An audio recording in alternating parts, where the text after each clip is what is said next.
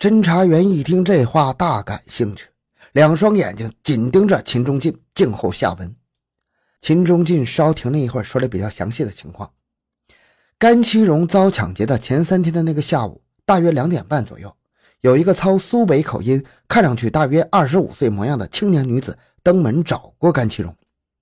当时甘其荣正好出去买香烟了，秦中进的妻子便招呼他坐了一会儿，说：“甘其荣稍等会儿就回来。”一会儿。甘其荣回来了，见到那个女子，显出一副非常高兴的样子，忙不迭地邀请对方去他房里坐。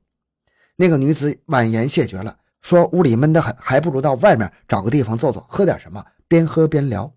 甘其荣看上去对此有些不快，但是还是接受了对方的建议。进屋后去换了件衣服，就和他一起出去了。侦查员向秦中进打听，那个女子看上去是干什么职业的？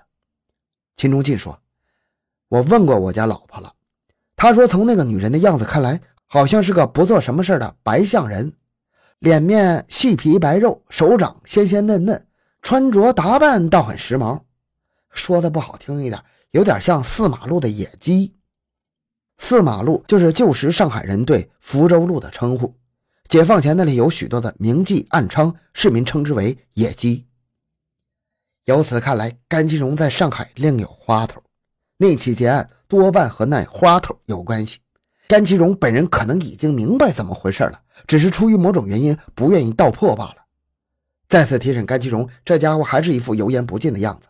香烟抽掉了好几根，但是始终一口咬定，实在想不起来对谁说起过自己富富的日子了。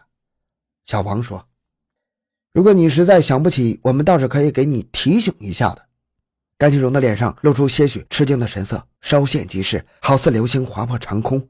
但随即镇定下来，笑道：“哈，也好也好，你们帮我提提醒嘛。案子发生前三天的下午，有谁找过你？”甘其荣倒抽一口冷气：“呃，案子发生的前两天，有谁找过我呢？有谁找过我呢？不要装腔，你必须老实交代。”“呃，是是，让我让我想一想，想一想，可以。”一支香烟抛了过去，甘其荣抽了半支烟后开始说话了：“啊，我想起来了，那天我出去了，是去大世界看戏的，所以不可能有人来找我。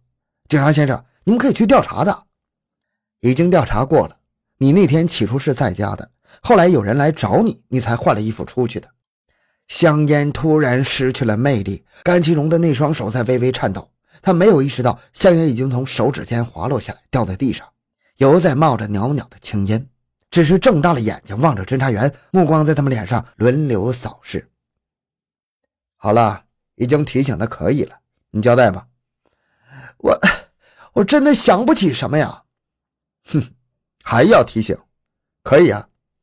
那是个女子，身穿一件白色绸子旗袍。哦，女要俏，一身笑。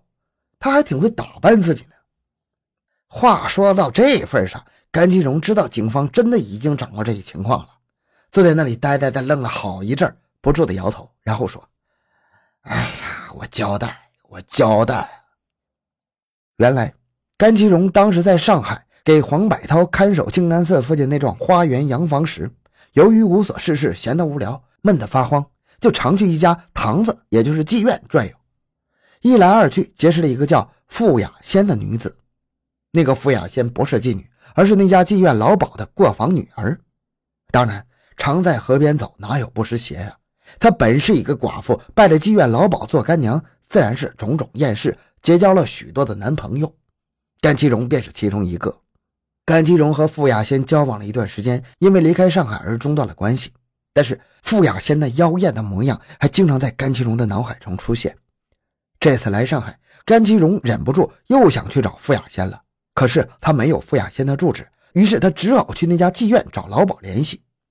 不料那家妓院已经被人民政府勒令关门了，那老鸨也已经以恶霸罪给新城分局逮进去了。甘其荣扑了个空，心里难免惆怅，进了一家小酒馆，独斟独饮了一会儿。说也巧，他刚出门时，突然看见马路对面人行道上走过的傅雅仙。甘其荣急忙一声呼唤出了那个暗娼，傅雅先把甘其荣带到他的住处，两人温存了一番，又喝起了老酒。喝酒自然要聊聊。那傅雅仙妖艳异常，又特会套话，不一会儿就把甘其荣此番来沪的目的套了出来。甘其荣事后有点后悔呀，离开时反复叮嘱傅雅仙要保密，并许诺一旦取到那笔黄金，可以分一点给他。甘其荣交代完后说：“这是我这次来上海所接触的人中唯一向对方透露了目的的人。不过，是不是傅雅仙做的手脚，我就不知道了。”侦查员问他：“你说是不是傅雅仙做的手脚？”甘其荣略一迟疑，回答道：“我想可能性不大吧。为什么？他一个妇道人家，有什么做强盗的能耐呢？强盗的概念，并不仅仅是直接作案的人。”那些在幕后策划指使的角色也是强盗。甘金荣对侦查员的提醒似乎不屑一顾，笑笑道：“嘿，傅雅仙跟我那么好，怎么会动我的脑筋呢？再说，我已经答应事成之后会给他一些黄金的。”侦查小组组长洪一章是个经验丰富的老刑警，已经吃了十几年的刑侦饭，对付过各种刑事案犯，心里对甘金荣隐瞒与傅雅仙的交往一节早已经生了疑。现在把话说到这份上，见甘金荣仍然是执迷不悟，也就不跟他多说了。反正傅雅仙肯定是一条重大线索。后来在查清了该案的案情之后，也弄清了甘金荣之所以隐瞒与傅雅仙交往的情节的原因。原来那后面还有一个案件。接下来，侦查员便对傅雅仙进行不显山不露水的侦查。按照甘金荣所交代的，傅雅仙是住在江宁路裕德坊那里的。但是，当侦查员通过上海市公安局江宁分局进行查摸之后，发现傅雅仙已经在前三两天搬了家，去了哪里，邻居也不知道。侦查员通过邻居的叙述，摸到了傅雅仙有一个经常走动的小姐妹刘某的线索。这刘某是个职业舞女，当时还在那儿干，比较好找。当天晚上，侦查员便找到她了。一问，刘某说她知道傅雅仙搬了家，但不清楚具体住在哪里，只听说在新洲路一带，好像在新隆饭庄附近。于是顺着这个线索去寻找，侦查员摸了一天多，终于弄清了傅雅仙的新居地址。按照预先拟定的方案，先不惊动傅雅仙，只是秘密的予以监视，看她在干些什么，跟哪些人来往。傅雅仙是个无业妇女，日子却过得很滋润，穿着时髦，常上馆子，进出都坐黄包车。侦查员经过几天的秘密监视，发现傅雅仙与一个姓李的男子交往甚密。两人不在一起跳舞、下馆子，还有奸宿的迹象。侦查员很快就查明了此人的情况：李琼瑞，三十岁，宁波人士，十二岁来到上海，在大盛纱厂做童工，学的是木匠生活。二十一岁时跳槽到搭车纱厂，当上了工头，一直干到抗战胜利那年。之后他就没干过一门的正当职业，但是日子过得却很不错，据说是在做生意。解放后，李琼瑞在倒卖银元、黄金。他和傅雅仙是多年的朋友了，只是中间断过一层关系。大约在一九四九年初又续上了，明铺暗盖，打得火热。情况报到分局领导那里，领导下令对李琼瑞进行拘审。六月十八日深夜，侦查员赶到新隆饭庄附近傅雅仙的住所，准备对李琼瑞执行拘捕时，却发现那里已经是人去楼空了。这一惊非同小可，侦查员当场进行紧急磋商，认为从时间上推算。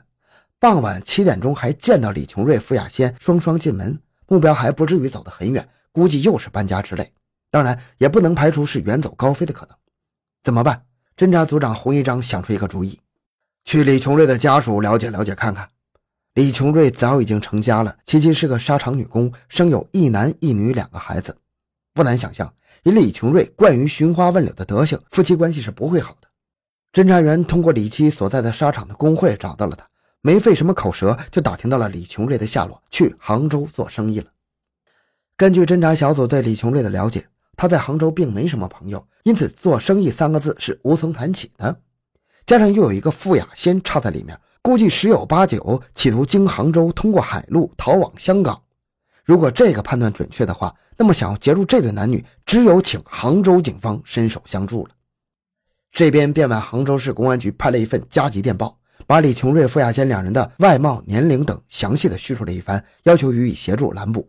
杭州警方接到电报之后，在自身警力也非常紧张的情况下，仍及时予以热情相助，派出精干警员前往火车站码头去守伏。六月二十日，当李琼瑞、傅亚仙双双步入轮船码头的时候，被警员认出并拦住，请进了车站派出所。在两人随身携带的行李中，找到了黄金六十七两及一些首饰和贵重珠宝。据说，由于傅亚仙身上还有另一起比抢劫案还严重多的案件，他自感情势不妙，在警员把他和李琼瑞带往看守所的途中，竟然控制不住而大小便失禁。李琼瑞、傅亚仙被押回上海后，侦查员立即对两人进行讯问，案情很快就查了个水落石出。傅亚仙和前赴上海的甘其荣意外相遇之后，去了傅亚仙的住所喝酒寻欢。酒欢耳热之际，甘其荣把自己此行的目的向傅亚轩做了和盘托出的透露。傅亚轩当时听甘其荣许诺事成之后也能分得一份，倒也未曾动他脑筋。当时。傅亚仙和李琼瑞重叙旧情，打得正火热，自然把此事告诉了李琼瑞。李琼瑞便出主意要去抢劫，把那五十两黄金占为己有，然后和傅亚仙一起远走高飞，逃往香港去投奔他一个亲戚。傅雅仙被李琼瑞说的心动，一口答应。为了弄清甘其荣所说的究竟是真是假，傅雅仙特地去了趟甘其荣的临时住所，约甘其荣出去吃了顿饭。在得到证实之后，他向李琼瑞提供了甘其荣的有关情况。李琼瑞开始跟踪甘其荣，发现他果然白天黑夜的常在静安寺附近那幢花园洋房一带转悠，寻思黄金之事不妙啊，心中暗喜。这时，傅雅仙向他提出，下手时要把甘其荣解决掉。原来，解放前。甘其荣在上海看守所黄百韬的房子时，和傅亚仙勾搭上后，因为两人手头拮据，曾经一起策划并实施了一起杀人抢劫案。以傅亚仙以色相勾引了一个颇有资财的小子，寻机将其杀害，分尸掩埋，得首饰、手表及现金若干。两人分赃挥霍了，这件事一直成为傅亚仙的心病。现在既然李琼瑞要下手对付甘其荣，那就索性把甘其荣灭口算了。李琼瑞对甘其荣一连秘密跟踪了三天，第三天晚上，李琼瑞见甘其荣已经得手，便先行一步赶至龙江路等候。但下手时，他就怎么也不敢开枪，并以枪柄砸昏了甘其荣。回去对傅亚仙说已经把甘其荣解决了，傅亚仙信以为真。两人做了一番准备之后，便双双离沪，企图逃往香港。对李琼瑞和傅雅仙的讯问结束后，警方根据傅雅仙的交代。在原傅雅仙住宅附近的一块空地上挖出了被害者的尸体，接着又提审了甘其荣。甘其荣在事实面前被迫对那起杀人抢劫案做了交代。至此，黄金被劫案的侦查画上了一个圆满的句号。好，这个案子就讲完了。小宗的个人微信号六五七六二六六，感谢您的收听，咱们下期再见。